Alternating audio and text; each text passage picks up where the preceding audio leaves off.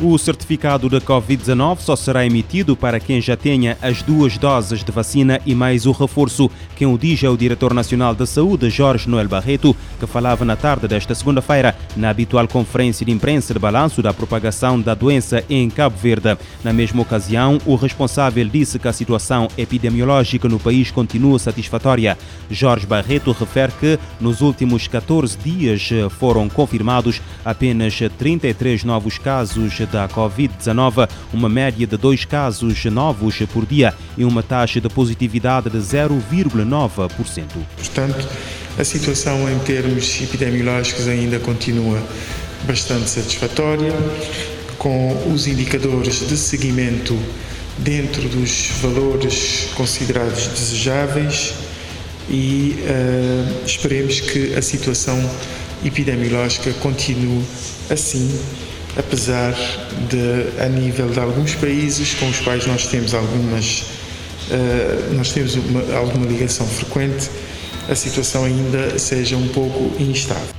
Ao fim de um ano, Cabo Verde já administrou as duas doses da vacina contra a Covid-19 a praticamente 75% eh, da população adulta e a dose de reforço vai passar a ser obrigatória para concluir o esquema de vacinação. Jorge Barreto insiste no apelo à vacinação. Quem ainda não foi vacinado ou quem está à espera para tomar a segunda dose de vacina e ainda não o fez, estando já elegível para o fazer, e as pessoas que também ainda não tomaram a dose de reforço devem fazer isso o mais brevemente possível para que possam estar melhor protegidos contra a Covid-19 no caso de haver algum agravamento e identificação da circulação de alguma outra variante de preocupação.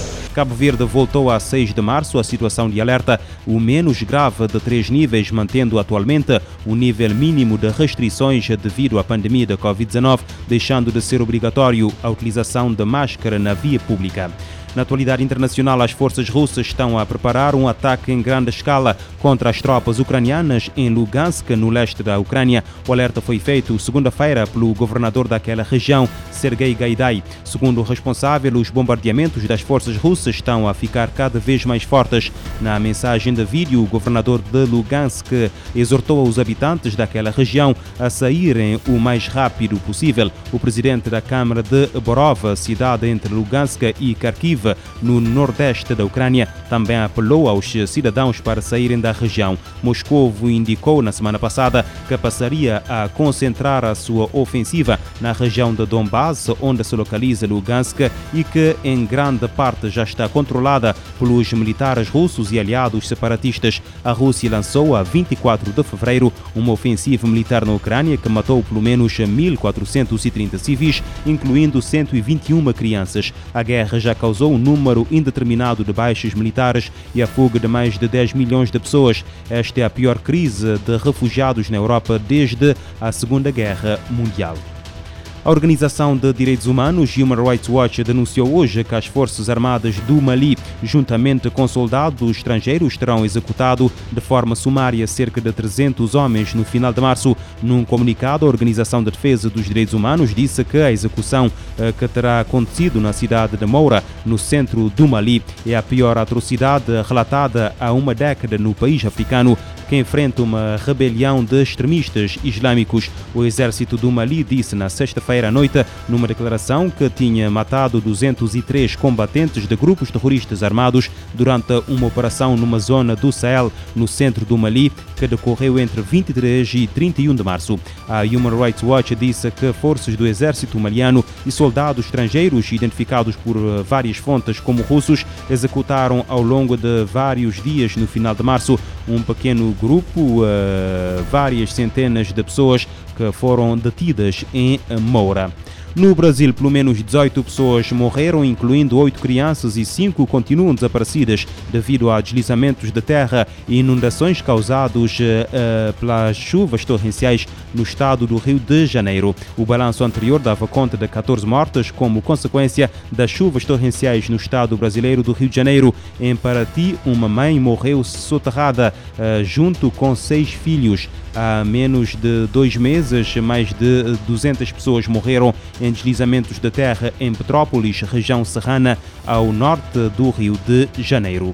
Um novo relatório da ONU aponta um novo recorde de emissões de gases de efeito de estufa. O painel intergovernamental sobre mudanças climáticas adverte que manter emissões pode levar ao aquecimento global médio de 3,2 graus Celsius até 2100, mais do dobro da meta prevista no Acordo de Paris. O secretário-geral da ONU ressalta que o mundo está a passos rápidos para um desastre climático. O painel intergovernamental sobre mudanças climáticas, IPCC, lançou um novo relatório revelando que emissões globais médias de gases de efeito estufa atingiram os níveis mais altos da história. No entanto, a taxa de crescimento diminuiu para 1,3% na década até 2019, dos 2,1% da década anterior.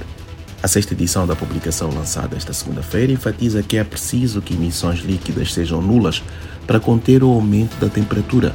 Cerca de 24 países baixaram as emissões de dióxido de carbono por mais de 10 anos. A mensagem, apresentada no lançamento do informe, o secretário-geral António Guterres disse que o relatório do IPCC é uma longa enumeração de promessas climáticas não cumpridas. It is a file of shame, cataloging the empty pledges that put us firmly on track towards an unlivable world. Para o chefe das Nações Unidas, trata-se de um arquivo da vergonha, catalogando promessas vazias que colocam o mundo firmemente no caminho para uma realidade inabitável. Guterres alertou sobre o caminho rápido para o desastre climático, com principais cidades debaixo d'água, ondas de calor sem precedentes, tempestades aterrorizantes, falta de água generalizada e a extinção de um milhão de espécies de plantas e animais. O IPCC adverte que não será possível limitar o aquecimento global a 1,5 grau Celsius se não houver reduções imediatas e profundas de emissões em todos os setores. O documento destaca haver evidências crescentes da ação climática que desde 2010 provocaram reduções sustentadas de até 85% nos custos de energia solar, eólica e baterias. A previsão é que emissões globais de gases de efeito estufa atinjam o pico entre 2020 e o mais tardar antes de 2025 em modelos que limitam o aquecimento a 1,5 ou 2 graus Celsius. Para ambos os caminhos, são recomendadas reduções rápidas e profundas de emissões ao longo das décadas entre 2030 e 2050. Se não houver um reforço de políticas, além das que foram sendo implementadas até o final de 2020, as emissões devem aumentar além de 2025 a situação causará um aquecimento global médio de 3,2% até 2100. Da ONU News em Nova York, Eleutério Gavan. António Guterres alerta que o mundo está a passos rápidos para um desastre climático.